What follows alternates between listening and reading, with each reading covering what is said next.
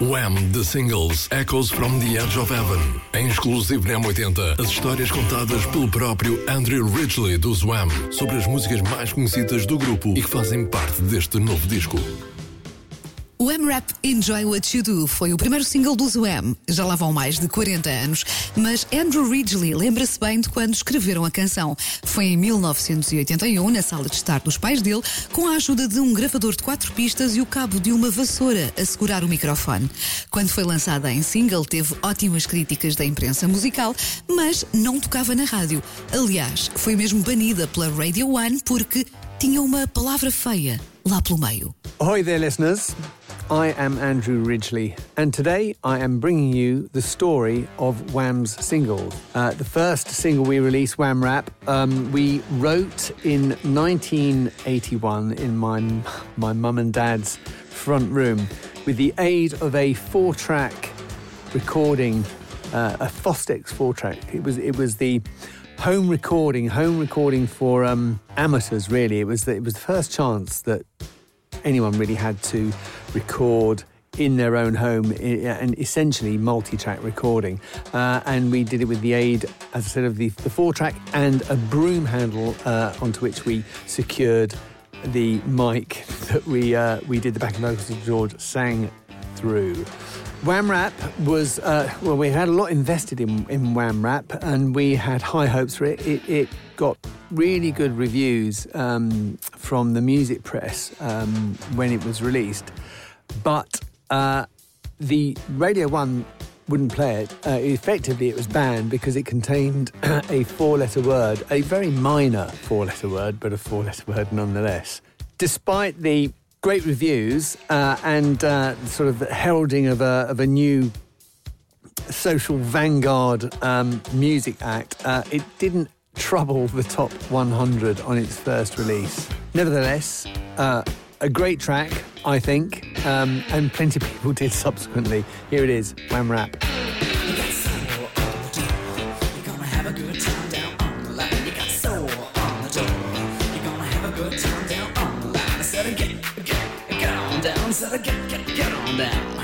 Get, get, on down. Get, get, get on down. Hey, everybody, take a look at. Quando é que os Wham sentiram que o sucesso estava mesmo a bater-lhes à porta? Andrew Ridgely responde. Conta ele que foi com Young Guns, Go For It. Estávamos no outono de 1982, quando o single foi lançado e começou a subir na tabela de vendas. E depois veio o Top of the Pops, o famoso programa de música da televisão no Reino Unido, onde todos os músicos e bandas queriam aparecer.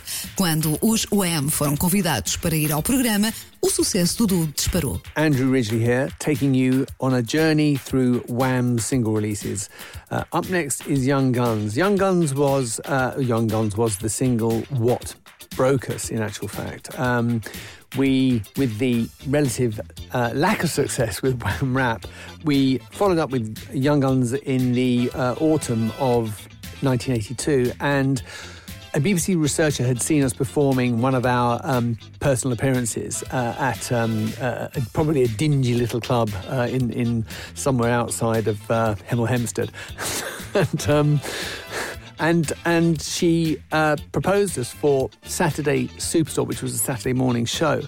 And uh, when after we appeared on that, the, the single started to, to rise through the charts, and it and it it was just nudging the top forty. And back in those days, um, Top of the Pops would debut uh, any new entries into the top forty. We, we were hovering just outside at number forty-two, and uh, it looked for all the world like we weren't going to the sales weren't going to be enough to take us into uh, the top 40 but fate smiled upon us and an act dropped out. Being the next highest riser, we got offered uh, that spot on Top of the Pops, and Top of the Pops was the the big turning point. That's what um, that's what put the rocket boosters underneath the, the Wham the Wham success story, and propelled us all the way to the number three spot. So um, our first hit, let's hear it. It is Young Guns, Go for It. Hey, sucker.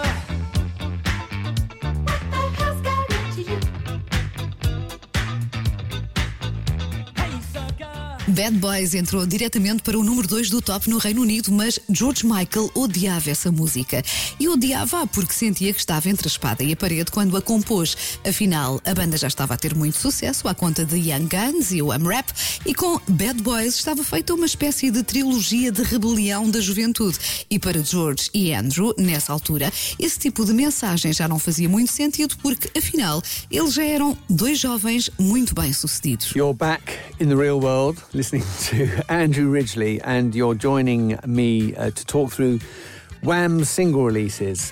Um, we've just heard Young Guns, and after the, the top three success of Young Guns, we released a track called Bad Boys. Um, Bad Boys went to number two. It was it was another big big hit for us, but uh, George hated the track, and he hated it because he felt he was he was in, backed into a corner in having to write it to follow up on the success of Young Guns and and Wham Rap. It was like it was a bit of a trilogy of sort of youthful rebellion, and but at that point in time, it, it, it just wasn't the case. You know, we were a chart success artist, and so uh, the, taking the sort of the teenage rebel without a cause position wasn't really authentic us. So, um, whilst he really didn't like the sentiment of the song, uh, it is nevertheless a really good pop song. Great hook, really well produced, and uh, great melodies. So, uh, 1983, it's released, 40 years on. Here's Bad Boys. Dear mommy, dear daddy, you have plans for me. Oh yeah, I was your only son. And long before the Club Tropicana foi o quarto single do Wham, uma canção que Andrew descreve como sexy, mais sofisticada, muito glamourosa e com uma letra influenciada por aquilo que George e Andrew já tinham experienciado até então, na noite londrina. O vídeo, na verdade, foi filmado em Ibiza e ainda hoje continua a ser uma influência. O ano passado, o músico Lewis Capaldi recriou-o numa bonita homenagem aos Wham. I'm Andrew Ridgely, and that was Bad Boys. After the success of Bad Boys, we re released Wham Rap, um, which climbed to number eight. We felt that um, it, it deserved a re release. It was um, a track that, um, that, that represented uh, great meaning to us, being our first single, and it was well worth, um, well worth people hearing it, um, whereas they, they perhaps hadn't the first time around. However, um, the the single that we released post the trilogy, if you like, was the great Club Tropicana. Though I say it myself, um, Club Tropicana um, represented to us an unchaining, a throwing off the fetters of the of the sort of teenage rebel without a cause uh, um, uh, image, and and was far more authentic to the young men that Yog and I were at, at that at that point in time. Um, it was sexier. It was um, it was it was more sophisticated. Um, it was very glam. The lyric to Club Tropicana was influenced by our experience of, um, uh, London nightlife and particularly the beetroot and the escapism that that um, that allowed people to indulge in. And so Club Trop is slightly tongue-in-cheek, wry look at uh, the club culture of the day. But the video, the video allowed us to illustrate the Wham as as um, it was going to be set forth from that point onwards. The video was shot in Ibiza and became a um, well, a, a, an iconic video. So much so, as you may know, that Lewis Capaldi um, remade it frame by frame. Yeah, I mean, it, it is frame by frame, an exact replication of the Club Tropicana video. Quite extraordinary. Um, and so, yeah, here it is, Club Tropicana.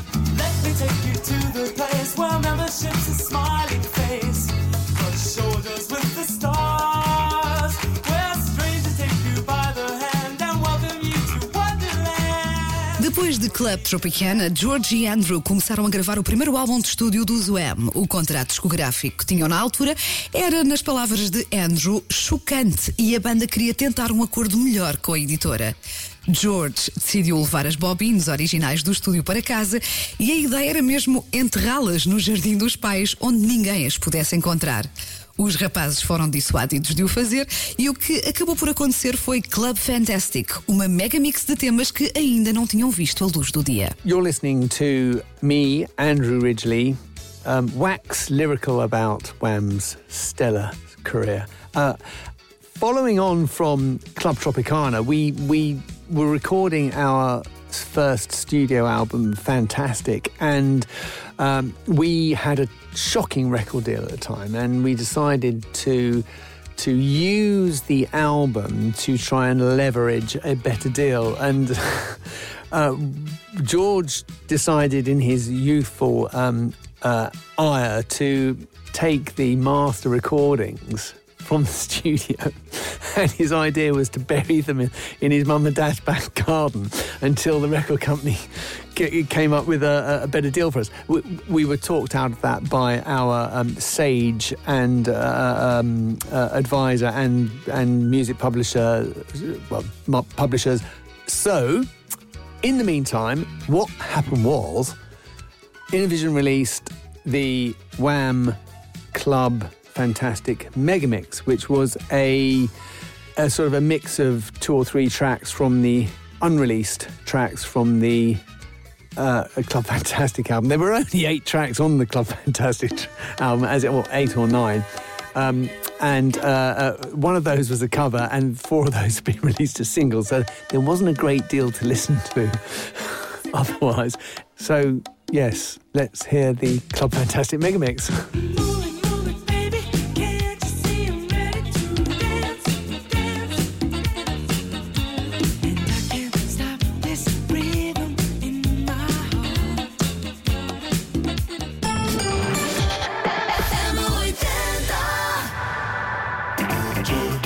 Wham! The Singles Echoes from the Edge of Heaven. Em exclusivo na M80, as histórias contadas pelo próprio Andrew Ridgely dos Wham! sobre as músicas mais conhecidas do grupo e que fazem parte deste novo disco. E chegamos a 1984. Os Wham tinham terminado a primeira digressão, a Club Fantastic Tour. Estava resolvida também a disputa com a editora discográfica e George e Andrew estavam de volta ao estúdio a tentar compor e gravar as próximas músicas. Um desses dias, Andrew, na altura ainda a viver com os pais, escreveu um bilhete à mãe a pedir-lhe para acordá-lo a tempo de participar no evento. No bilhete escreveu, por engano, Wake Me Up Up e decidiu completar com Before You Go Go. E um bilhete mal escrito, por piada, acabou por ser a inspiração para uma das músicas mais reconhecidas da pop. O primeiro número um do Zoema em Inglaterra, nos Estados Unidos e um pouco por todo o mundo. How doody, you're listening to a very special radio show um, celebrating 40 years of Wham and via the singles, the full compendium of Wham singles. I'm Andrew Ridgely and um, I'll be giving you some background to those singles and contextualizing the, the, the, the releases, as it were. Um, so we have reached the point of no return.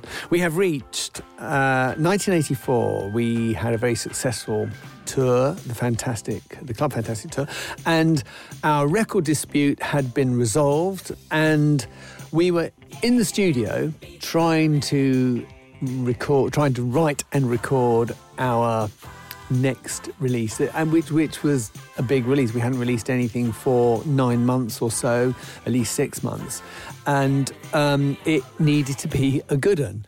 We were working on a track called Wham Shake, um, which was it, it had it, it, it had potential, but um, we couldn't seem to extract the magic or inject the magic there was a, a, a creeping sense of of um, a little bit of anxiety and, and not, desperation as such, but verging on that, insofar as you know, ooh, are, are we actually going to be able to come up with anything? As it happened, a, a moment of brilliance, and he was prone to those, admittedly.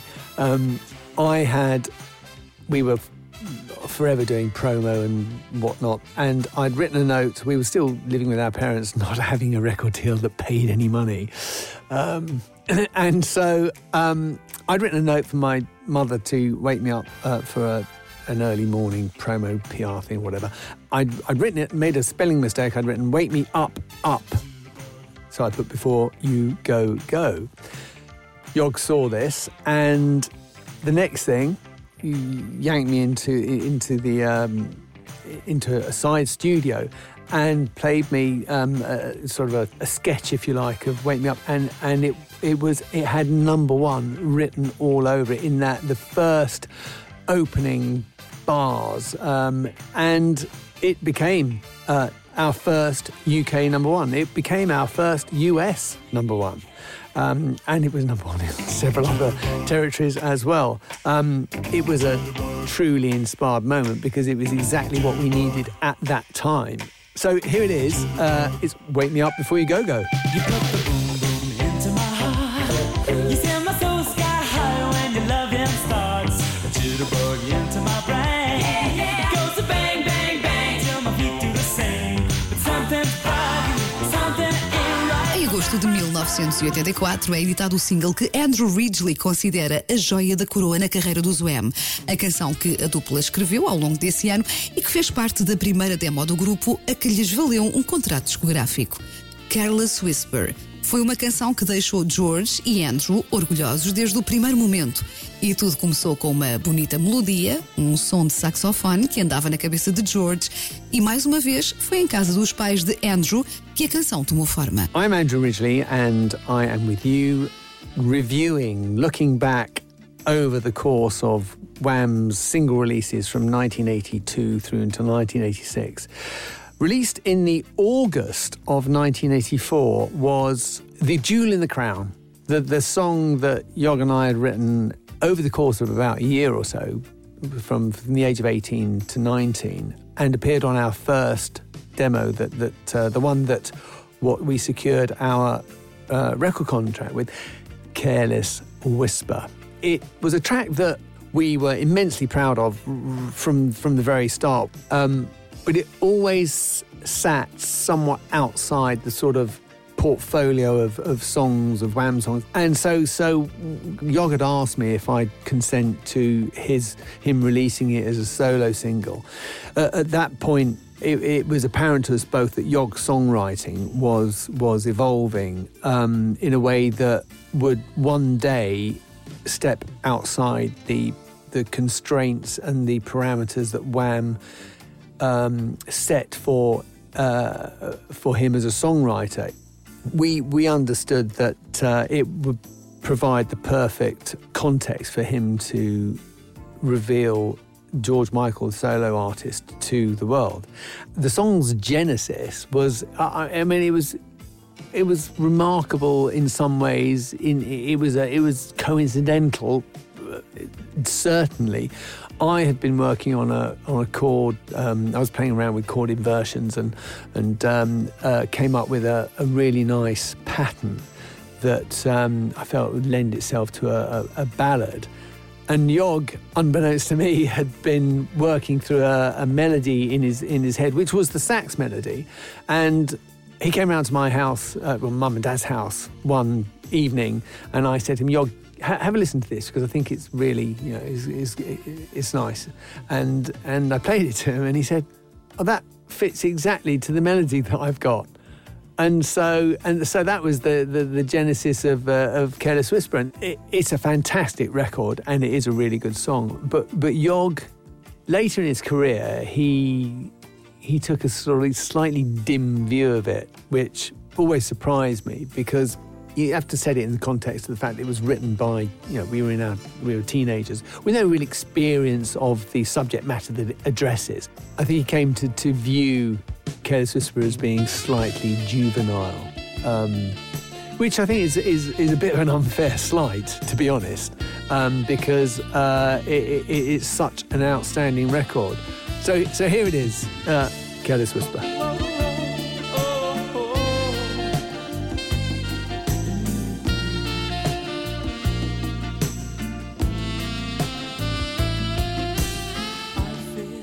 A viagem pelas histórias das canções do Zoem continua com Freedom, uma música que, segundo Andrew Ridgely, deu a George a hipótese de dar largas à sua criatividade na composição de canções. Por esta altura, a dupla já tinha atingido um estatuto em que lhes era permitido compor sem restrições e no estilo que bem lhes apetecesse.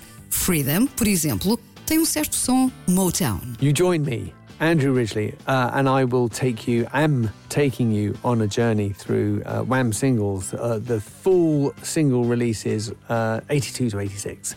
So, our next single release, uh, and the first single release from the album Make It Big, following up from uh, the from Careless Whispers release in the summer of 1984, was the track Freedom. It was an album that re- represented the chance for, for Yog to, who, who, who by this time had, had, was shouldering exclusively the songwriting duties because um, he was the best one at it. and so, and so, um, he, he had an awful lot of pressure and responsibility on his shoulders at this point. But he also had a lot of freedom, in no pun intended, to to to write anything he wanted to. Uh, essentially, we our success was such that there were no real restraints on style um, imposed upon him and his songwriting. So it gave him a freedom to to write in styles that whatever he wanted, and freedom has a certain Motown, Motown element of uh, style, and um, here it is. Let's say no more. Freedom.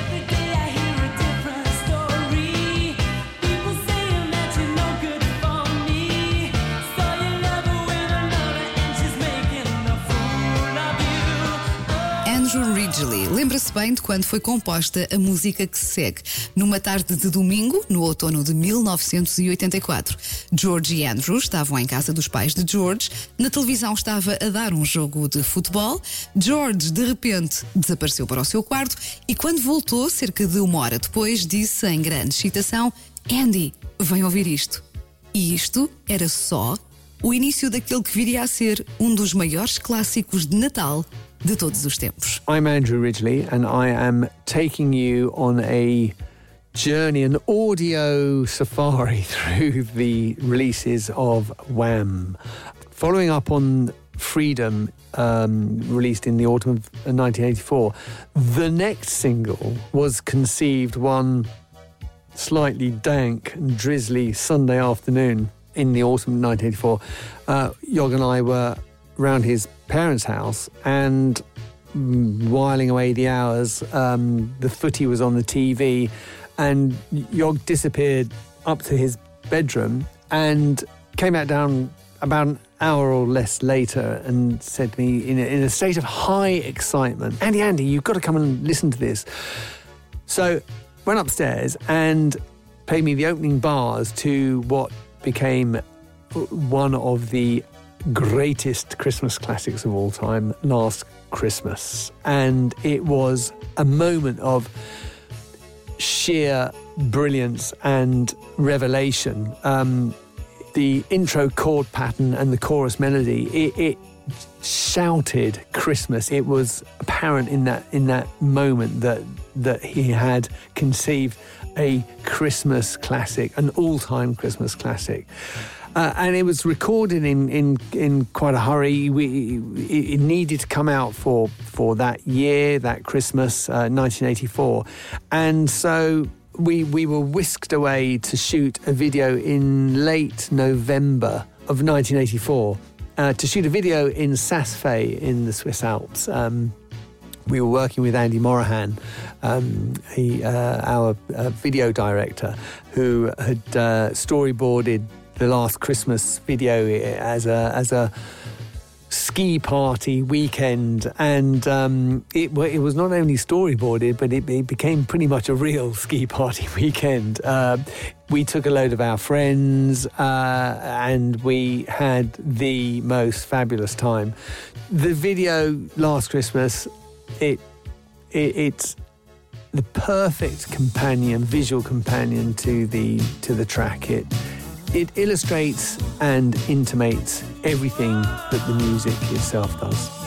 So, possibly one of the greatest Christmas classics of all time. This is Last Christmas.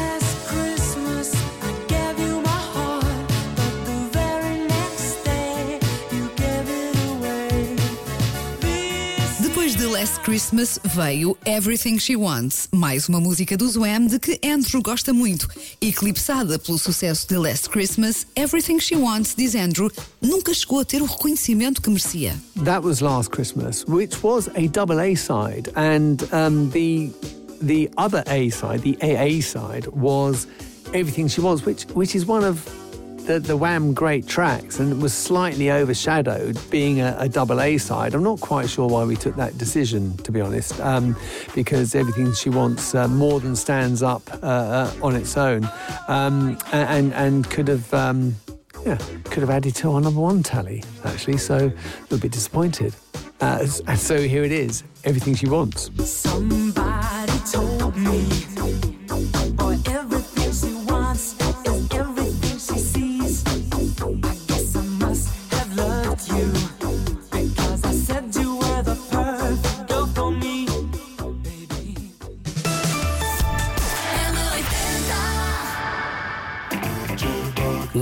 Singles Echoes from the Edge of Heaven. Em exclusivo na M80, as histórias contadas pelo próprio Andrew Ridgely dos Wham! sobre as músicas mais conhecidas do grupo e que fazem parte deste novo disco. Em 1985, os Wham! embarcavam numa digressão mundial que começou no Reino Unido e passou pelo Japão, Austrália e Estados Unidos. Mas foi mesmo a ida da dupla à China que acabou por dar muito que falar. Na primavera de 1985, a banda dá uma série de concertos em Hong Kong e depois em Beijing. Andrew tem muitas memórias desta passagem pelo Oriente. Diz ele que foi uma experiência estranha, única, diferente de qualquer outro sítio por onde já tinham passado. Por exemplo, o convite para os UEM atuarem na China foi feito pela Liga Comunista da Juventude. De regresso ao Reino Unido, a 13 de julho de 1985, acontece o Live Aid e George é convidado para atuar com Elton John e cantar Don't Let the Sun Go Down on Me. You're listening to me, Andrew Ridgely, latterly of Wham, 80s beat combo extraordinaire. Uh, and I'm taking you on a sound safari through the single releases um, of Wham. We put on the Make It Big tour, six nights at Wembley, uh, or six or seven nights at Wembley, as, as, an alternative to have to go, having to go to the Panto, uh, uh, and we went from uh, UK to Japan, and then on to Australia, and then to the States, and then we went to China. The, the China trip was conceived um, so as um, because George, whilst he liked performing, didn't really like touring. And um, the idea was that we take the world's press and make it into a big uh, worldwide news story to build profile. So in the uh, spring of 1985, we flew to Hong Kong. I think we did a couple of shows in Hong Kong. Uh, and then we went to Beijing it was an odd experience. It was a unique experience. It wasn't like touring um, elsewhere. We were invited to China by the Chinese Youth Workers' Party. They were quite amenable to, to us going because we were perceived as being apolitical and uh, a fairly um, a fairly safe bet uh, rather than let's say Kiss or Black Sabbath or The Who or any number of rock hellraisers, so uh, which we, we weren't.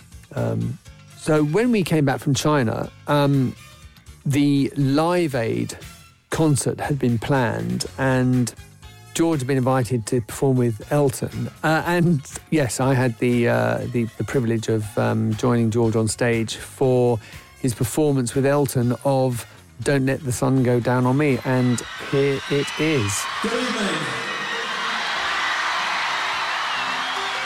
This is one of my favourite tracks of Elton's. It's called Don't Let the Sun Go Down.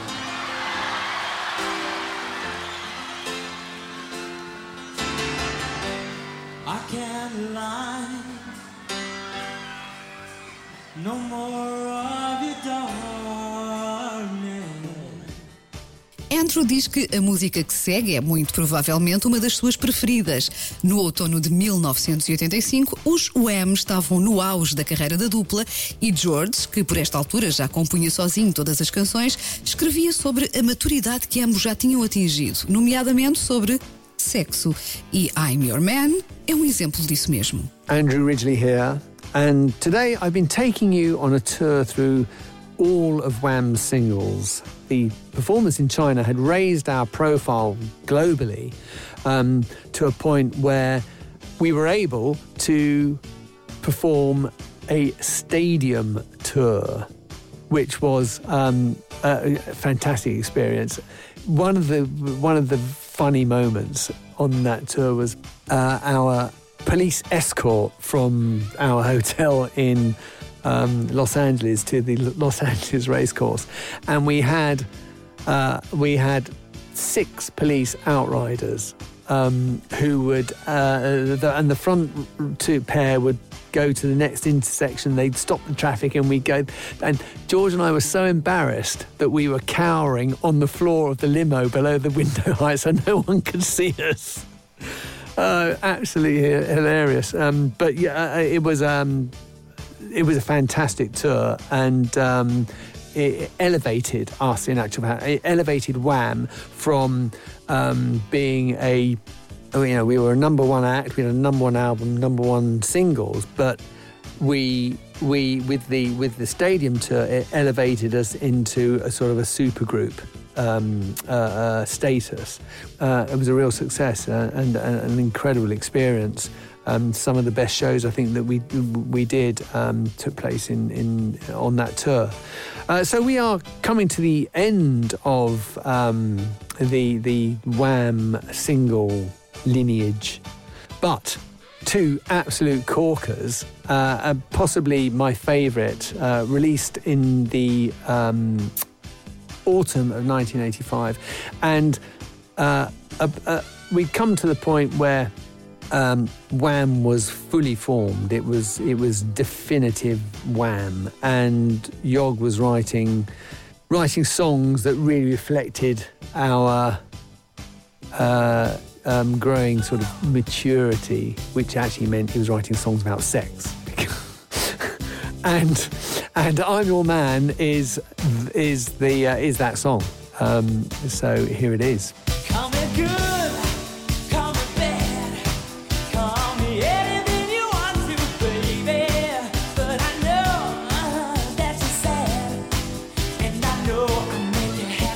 George decidiram terminar o Zoem em 1986.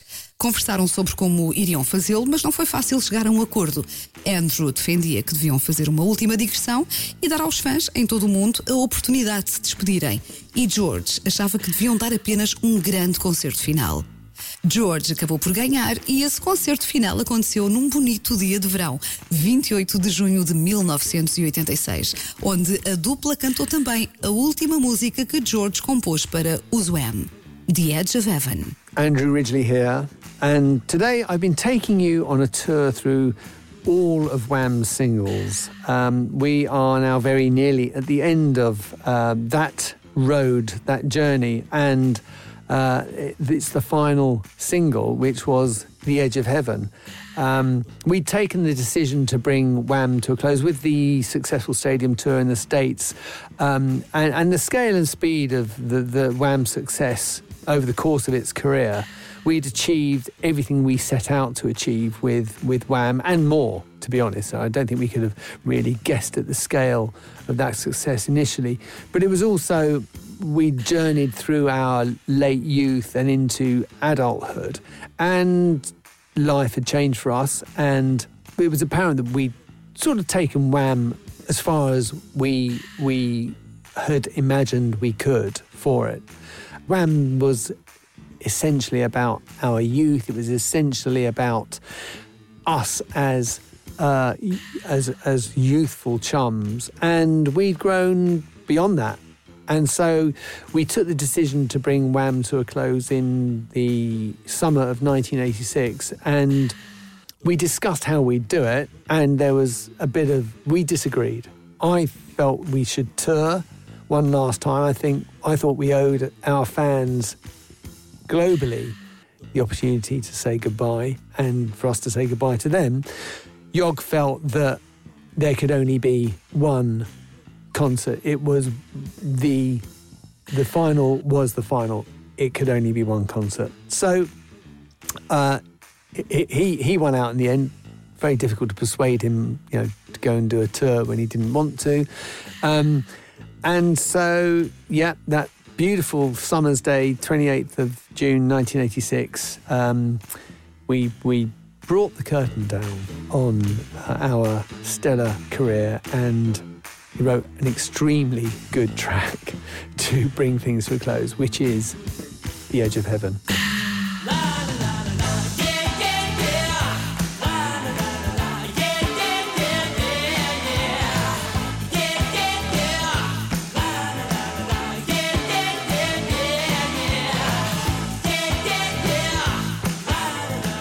E para o final, apropriadamente, goodbye neste especial Wham! Track by Track com Andrew Ridgeley, a contar-nos as histórias das canções da banda que formou com George Michael há 40 anos. Thank you for joining me. Uh, I am uh, Andrew Ridgeley, and that was uh, the full panoply of Wham's hits from start to finish, celebrating 40 years of Wham to date. More to come, I'd wager. so, thank you for listening with me, and uh, goodbye. See you again. Wham! The Singles Echoes from the Edge of Heaven. Em exclusivo na M80, as histórias contadas pelo próprio Andrew Ridgely dos Wham! sobre as músicas mais conhecidas do grupo e que fazem parte deste novo disco.